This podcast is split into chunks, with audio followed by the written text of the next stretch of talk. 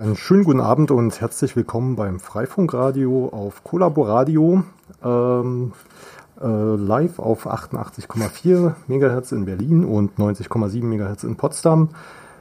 Wir möchten heute über das Projekt Freifunk für Medienkompetenz und Beteiligung reden. Das wird, ist ein Projekt, das wird zusammen von der Jugend- und Familienstiftung Berlin, der Medienanstalt Berlin-Brandenburg und dem Förderverein Freie Netzwerke betrieben. Und Dazu habe ich auch einen Gast im Studio, Bernd Grabler von der Jugend- und Familienstiftung Berlin. Hallo Bernd. Ja, hallo André. Andreas. An Andi, sorry. Ja, es heute ja eh alles ein bisschen anders. Ähm, eigentlich, ihr habt es bestimmt schon gehört, Elektra äh, ist sonst im Freifunkradio vertreten. Sie kann heute leider nicht dabei sein. Aber schöne Grüße an Elektra und äh, heute werden wir die Sendung mit Bernd zusammen meistern. Bernd, du bist bei der Jugend- und Familienstiftung Berlin. Ähm, erzähl doch mal mhm. kurz, wer bist du und was macht die Jugend- und Familienstiftung? Genau, also erstmal herzlichen Dank für die Einladung und dass ich heute hier äh, ein bisschen was über unser Projekt, unser gemeinsames Projekt äh, ja, erzählen darf.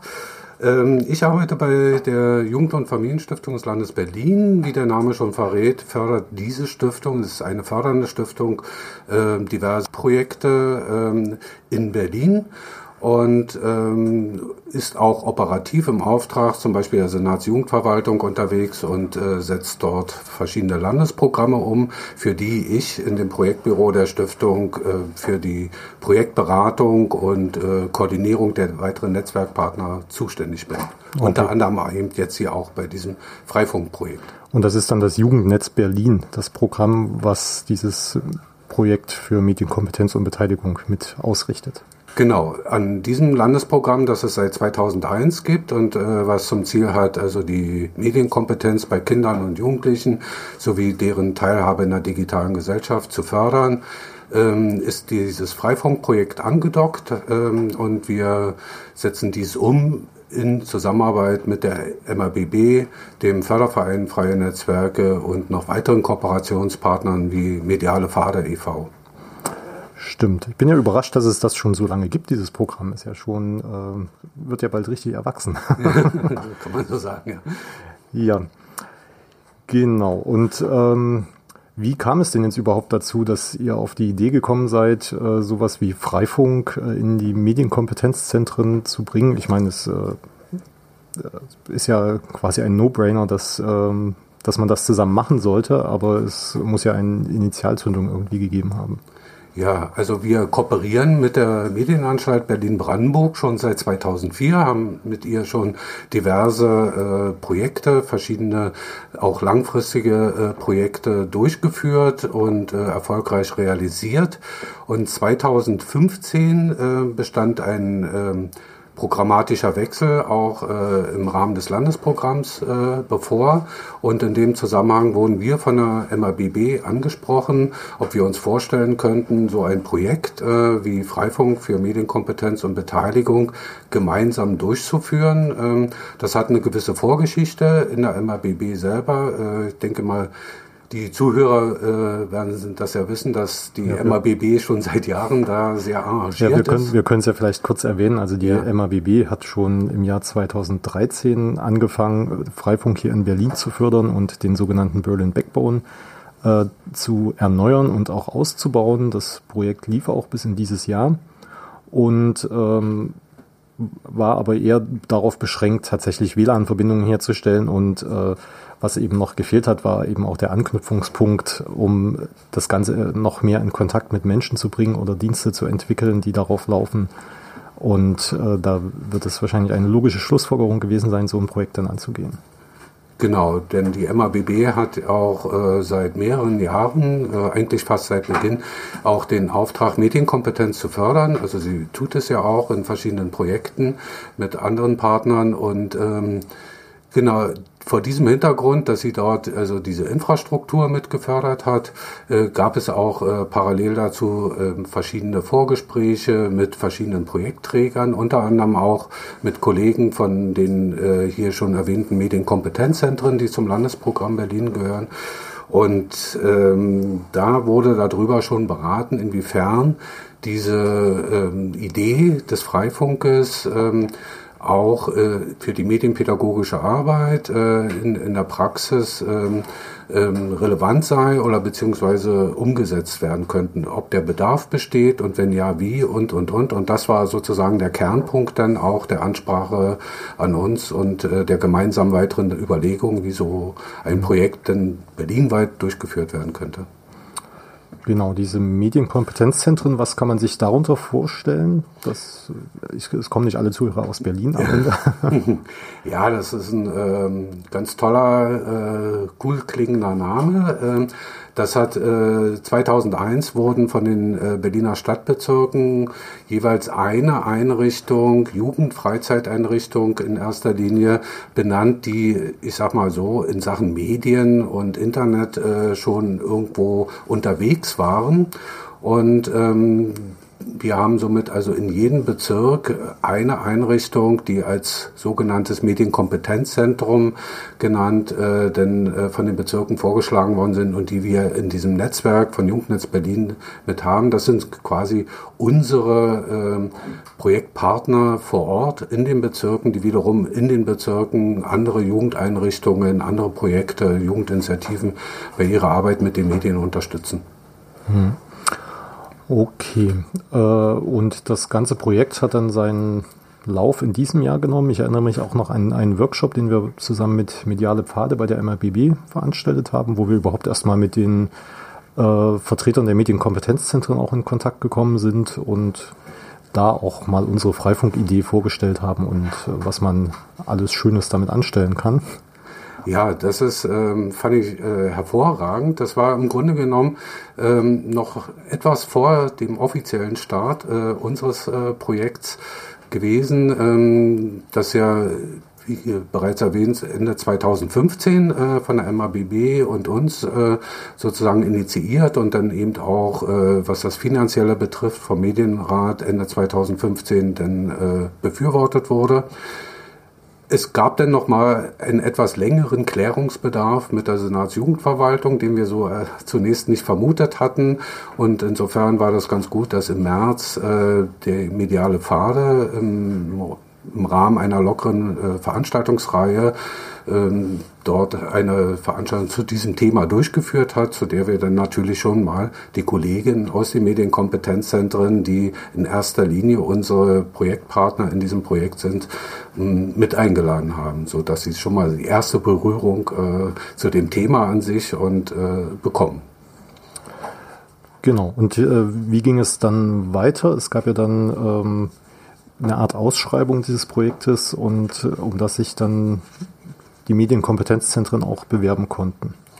Ja, ähm, genau, da ist im Grunde genommen beinhaltet dieses Projekt auch ein, ein Förderprogramm. Das heißt, ähm, es wurde vereinbart, dass allen zwölf Medienkompetenzzentren die Möglichkeit gegeben wird, sich an diesem äh, Programm zu beteiligen. Dafür mussten sie einen Antrag stellen, genau. Und äh, das heißt, das gesamte Projekt ist ja auf zwei Jahre angelegt, 2016 und 2017, wobei 2016 es in erster Linie darum ging, das Thema äh, Freifunk, wie funktioniert das, was ist das überhaupt und alle Randthemen, die sich damit also auch äh, äh, dazugehören, äh, zu befassen und äh, die Plan, ähm, die Installation äh, und äh, der von Freifunk Hotspots, so würde ich es mal nennen, äh, Hotspots sagen wir Sagt man nicht, habe ich schon gehört, ja. ähm, also äh, die Zugänge eben in ihren äh, Einrichtungen äh, äh, zu planen und zu installieren. Das ist der Schwerpunkt in diesem Jahr gewesen. Und äh, sie bekommen eben eine Förderung dafür, dass sie sich die benötigte Hardware anschaffen können oder äh, auch Workshops in ihren Einrichtungen durchführen können, weil das eins der Ziele des Programms ist eben, ähm, die Jugendfreizeiteinrichtungen, äh, jetzt zunächst beginnend modellhaft in den zwölf Medienkompetenzzentren, ähm, Freifunk äh, zu ermöglichen, offenes WLAN in den jungen Freizeiteinrichtungen zu ermöglichen. Das ist ja ein heiß diskutiertes Thema zum Teil.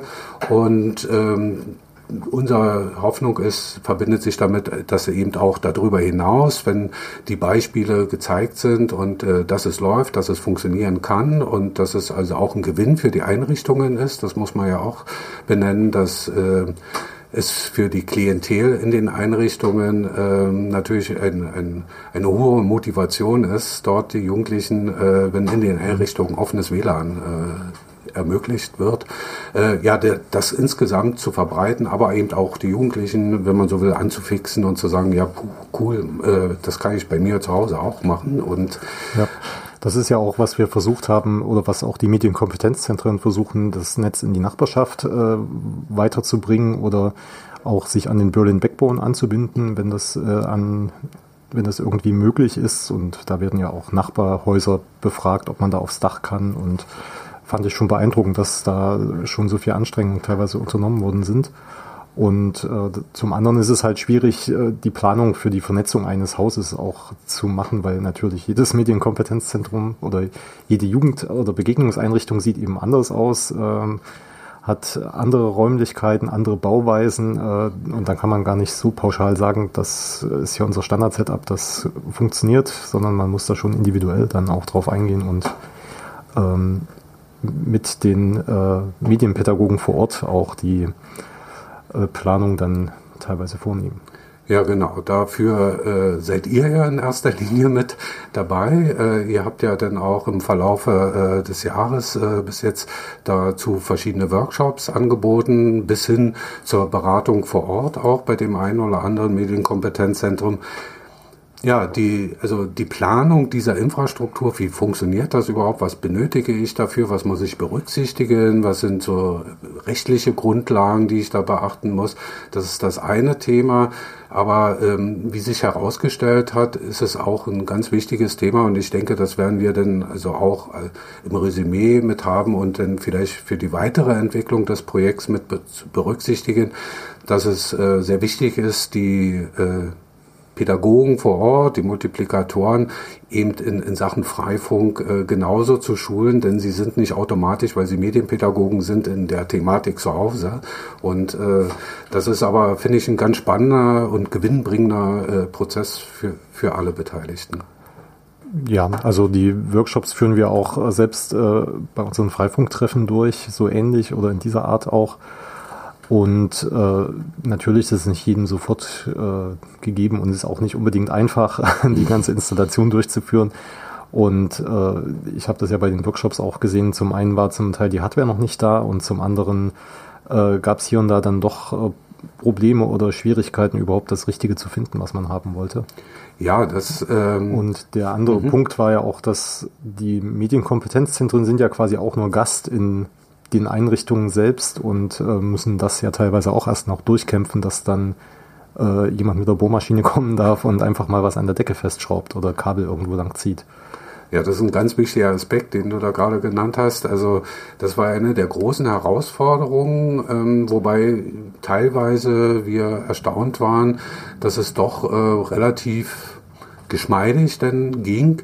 Ähm, klar, die Medienkompetenzzentren befinden sich in verschiedenen Trägerschaften, äh, entweder in frei, von freien Trägern, aber oder sind eben auch äh, bezirkliche Einrichtungen. Und das heißt, da muss man dann natürlich äh, gucken, gerade bei den bezirklichen Einrichtungen, dass dort äh, zum Beispiel die Jugendstadträte oder, oder äh, die Verantwortlichen in der Verwaltung dem Ganzen dann auch zustimmen. Das heißt, sie, da war auch äh, zu, in Teilen ganz schöne Überzeugungsarbeit, gerade äh, zu diesen Fragestellungen und Ängsten, die es da um das Thema offenes WLAN ja immer gibt. Äh, Thema, ich sag mal nur äh, Störerhaftung und, und, und. Ähm, um da gute Argumente zu haben und Überzeugungsarbeit zu leisten. Und dieser Prozess war in den einzelnen Einrichtungen natürlich unterschiedlich. Also wir hatten eine Einrichtung, die jetzt erst im Oktober quasi ihr offizielles Go vom Bezirksamt bekommen hat. Mhm. Aber gerade bezüglich Störerhaftung äh, hatten wir, haben ja die MABB und der Förderverein Freie Netzwerke auch versucht, den Medienkompetenzzentren da den Rücken zu stärken und Argumente auch zu liefern. Was auch noch schwierig war, war in einigen Einrichtungen, dass sie doch relativ dünn mit Internet angebunden waren, äh, wo es quasi gar nicht möglich gewesen wäre, da jetzt noch viele Nutzer irgendwie mit äh, auf diesen Internetanschluss zu nehmen. Und auf der anderen Seite war es aber auch nicht möglich, sie anzubinden. Und da hat es ja auch noch mal lang gedauert, äh, überhaupt einen mhm. Internetanschluss äh, für so eine Einrichtung, einen zweiten irgendwie zu beschaffen. Ja, das hängt eben auch damit zusammen. Bei äh, den Einrichtungen, die in freier Trägerschaft sind, da ist es äh, naturgemäß etwas vielleicht einfacher, die Geschäftsführung äh, oder den Vorstand des Vereins zu überzeugen, dort äh, eine größere Leitung hinzulegen, aber äh, es kommt darauf an, wenn die Einrichtung in bezirklicher Hand ist, dann auch da wieder denn das Prozedere der äh, äh, da weitere verstärkte Leitung mit äh, mehr äh, Zugang, mehr Bandbreite zu ermöglichen. Es gibt, ähm, was wir auch erfahren haben, das wussten wir gar nicht, in einigen Bezirken tatsächlich also auch eine Vorgabe, dass Jugendfreizeiteinrichtungen nicht mehr als 16 MB äh, Leitungen haben dürfen. Ähm, das rührt sicherlich aus einer Zeit heraus, wo es einfach eine Kostenfrage war, die heute so oder, nicht oder es gab steht. einfach nicht mehr. ja, ja, kann gut sein. Und ähm, von daher liegt zum einen natürlich oder bei dem einen oder anderen ist auch die Motivation gewesen, sich daran zu beteiligen, weil sie erhofft haben über Freifunk und äh, wenn sie die Möglichkeit haben, sich an die Backbone anzuschließen, auch etwas mehr Bandbreite zu bekommen. Aber es ist gelungen, vielen äh, Einrichtungen jetzt auch über diesen, dieses Projekt eben ähm, da auch den Druck zu erhöhen. Ähm, und ähm, zusätzliche Leitungen, also mindestens 50 MB Leitungen, sich legen zu lassen. Leider haben wir kaum Einrichtungen dabei, die sich vielleicht ans Glasfasernetz direkt anschließen äh, können. Dazu ist die Lage und, zu unterschiedlich. Genau, das hatten wir mal recherchiert, dass das äh, ein bisschen schwierig und oder sehr teuer geworden wäre. ja, und ähm, ja gut, aber ähm, parallel, und das hat jetzt nicht unbedingt äh, äh, mit diesem Projekt zu tun, aber das äh, bietet uns einen guten Anlass. Wir sind gerade dabei mit der Senatsjugendverwaltung die äh, Standards für die Jugendarbeit in den ähm, Freizeiteinrichtungen zu überarbeiten, da speziell zu dem Thema Medienarbeit und da äh, sind wir dran und dass wir dann die 50 MB Leitung für Jugendfreizeiteinrichtungen als versuchen als Mindeststandard äh, ja. zu definieren. Und nicht wieder, dass da nur 16 oder 50 drin steht und dann über Jahrzehnte wieder nur 50 Mbit-Leitungen gekauft werden dürfen. Genau. genau. Äh, das hat ja auch in Spandau zum Beispiel schon ganz gut funktioniert. Da wurde das Ganze ja auch in der Stadtteilkonferenz mit vorgestellt und da sind, glaube ich, auch ganz viele Nachbarn mit aktiv, äh, die sich da mit einbringen wollen. Ähm, nur es mangelt quasi noch an der ersten beispielhaften Installation, weil die Hardware auch jetzt, glaube ich, erst bei vielen in den letzten Tagen und Wochen angekommen ist. Und wir werden jetzt in der nächsten Woche einen Flash-Workshop mit den, mhm. ähm, mit den Medienpädagogen und hoffentlich auch ein paar Jugendlichen durchführen. Äh, da, das scheint ja immer schwierig zu sein, sie zu den äh, Workshops mit zu motivieren. Beziehungsweise gut, die sind ja immer in einem Medienkompetenzzentrum und dann durch die ganze Stadt zu fahren, ist dann wahrscheinlich auch schwierig. Ähm, genau. Hast du Rückmeldungen, wie das überhaupt von den Jugendlichen in den Einrichtungen wahrgenommen wird, das ganze Projekt? Oder ob es da schon Rückmeldungen gibt bisher? Also von den Jugendlichen habe ich direkt keine Rückmeldung, also weil ich ja jetzt auch nicht in meiner Funktion direkt mit den Jugendlichen arbeite. Aber was mir so zurückgespielt wird von den Kolleginnen vor Ort, ist schon, dass die Jugendlichen ähm, äh, auf die Frage hin, äh, könntet ihr euch das vorstellen, hier ein offenes WLAN zu installieren mit Freifunk? Erstmal natürlich ähm, äh, überwiegend alle sofort dafür waren. Die Frage ist jetzt natürlich, äh, welche Jugendlichen äh, kann man dafür begeistern, sich also auch in die Ebenen oder Tiefen der, der Planung und, und, und mit, mit hineinzubegeben. Das ist unterschiedlich. Wir haben ja auch die Medienkompetenzzentren sind ähm, sehr unterschiedlich in ihre, ihren Profilen, Arbeitsprofilen, in der klassischen Jugendeinrichtung mit offenen äh, Betrieb ähm, ist es natürlich noch mal was anderes als äh, in einem Medienkompetenzzentrum, äh, was keinen offenen äh, Freizeitbetrieb vorhat, vorrätig hat, sondern wo es in überwiegend also nur Projektearbeit stattfinden. Die haben also keine ja. jetzt quasi Klientel direkt immer vor Ort. Aber ähm, auch da bin ich sehr zuversichtlich, dass es also vielleicht wenn es denn erstmal da ist, auch äh, denn der, der Funke noch mehr überspringt, als er jetzt schon ja. Äh, Gut, ja, ist. stimmt. Wenn das Netz dann erstmal da ist, kann ich mir vorstellen, dass dann äh, hoffentlich auch Ideen kommen, was man damit alles noch anstellen kann. Ja, das wird auch das hoffen wir und das ist auch das Ziel für das nächste Jahr, dass wir äh, da den Schwerpunkt dann eben auf die Arbeit mit diesem freien Netzwerk, äh, mit den offenen WLAN-Angeboten machen und äh, mit Jugendlichen dort ja, Projekte drumherum entwickeln, wo es zum einen geht, okay, was kann man jetzt mit diesem, mit dieser Infrastruktur machen?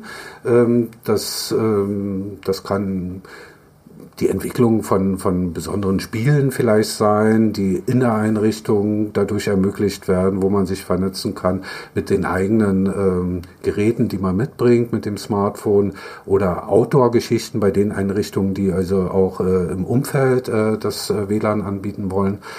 Aber äh, es können auch natürlich andere Dinge sein, wie ähm, journalistische Tätigkeiten, mhm. äh, regionale Berichterstattung. Da äh, gucken wir mal, dass wir da mit unserem Partner, mit dem Projekt das auch bei uns im Hause mit angesiedelt ist, dem Berliner Jugendportal, mit der Jugendredaktion dort zusammenarbeiten. Also da lässt sich vieles spinnen und wir wollen auch vieles ermöglichen und da wird dann also im nächsten Jahr quasi mehr der Schwerpunkt darauf liegen, bis hin natürlich zu Projekten und Workshops, die sich allgemein mit netzpolitischen Themen beschäftigen, weil so dröge Themen wie Datenschutz, äh, Störerhaftung, Urheberrecht, das sind alles so eine Themen, die in der medienpädagogischen Arbeit äh, ja wichtig sind und eine Rolle spielen, aber dennoch eine große Herausforderung darstellen. Äh, wie kann man äh, mit Jugendlichen ähm, sie dazu da, mit ihnen gemeinsam dazu arbeiten oder sie dafür für diese Themen auch zu sensibilisieren. Und da setzen wir eben darauf, dass es also auch mit diesem offenen WLAN denn vielleicht ja. Äh, Sie haben ja dann, Sie haben ja dann Ihr eigenes Netz, womit Sie tatsächlich auch spielen können und wo dann eigene Dienste angeboten werden können. Und ich kann mir auch vorstellen, dass man da ganz gut Datenschutzprobleme illustrieren könnte, wenn man zum Beispiel irgendwie, wenn jemand auf die Idee kommt, eine Kamera irgendwo zu installieren oder, oder sowas. Also was kann, da hat man wirklich auch praktische Beispiele zum Anfassen, gerade für Datenschutz oder auch Urheberrecht, äh, wenn man dann in diese Bereiche vorstößt. Ja. Und dank Freifunk können sich die Medienkompetenzzentren ja auch untereinander dann vernetzen und äh, sich gegenseitig Daten oder Dienste bereitstellen. Das äh, wäre ja dann auch noch eine Möglichkeit, dass man da wiederum eine ganz andere Art der Vernetzung auch schafft. Ja, also all diese verschiedenen Zielebenen oder Aktionsebenen äh, spielen mit einer Rolle, eine ganz wichtige. Äh, wir sind, ähm, ja, haben uns auf den Weg begeben, äh, das zu machen, auch zu erkunden und, und, und Dinge zu erproben. Da wird es äh, sicherlich einen reichen Erfahrungsschatz geben, den wir dort sammeln und äh, das auch dann mit ein, ein Ziel innerhalb dieses Pro Projekts, diese Dinge ähm, und äh, auch erfolgreichen Ansätze, Methoden, ähm, aber auch äh, klassische Hindernisse oder äh, Stolpersteine äh, festzuhalten, zu dokumentieren und anderen zugänglich zu machen, dass äh, wenn dafür oder dafür wird unser Partner Mediale Pfade äh, e.V. zuständig sein, der dort entsprechende Materialien aufbereitet äh, im Zusammenwirken aller, um sie dann anderen wiederum zugänglich zu machen und äh, unter CC-Lizenz dann also auch äh, verfügbar zu machen, weiter dran damit zu arbeiten oder äh, ihren Gegebenheiten dann gegebenenfalls anzupassen. Ja, stimmt. Die Vertreter von Mediale Pfade waren ja auch bei unseren Workshops äh, und anderen Veranstaltungen immer mit äh, zu Gast, um das dann mhm. auch zu dokumentieren und festzuhalten, was da gemacht wird. Wie auch bei in der letzten Woche hatten wir ja schon mal einen äh, Workshop zu Verschlüsselung und auch vor allem Datenschutz, äh, was für fand ich auch sehr äh, äh, na, wie soll ich sagen? also ähm, er hat schon sehr viel Input auch für die Medienpädagogen, glaube ich, gegeben, äh, die auch selbst berichtet hatten, dass das eben ein schwieriges Thema ist und dass man überhaupt erstmal bei den Jugendlichen ein Gefühl dafür entwickeln muss, was ist jetzt kritisch für Datenschutz oder was nicht. Oder ich sehe doch gern Werbung, warum soll ich die jetzt ausblenden hier im Internet und warum soll ich meine Daten dort nicht angeben? Das sind halt alles Sachen, wo wir tatsächlich, glaube ich, noch viel Potenzial haben, daran zu arbeiten. In jedem Fall, also äh, vollkommen d'accord.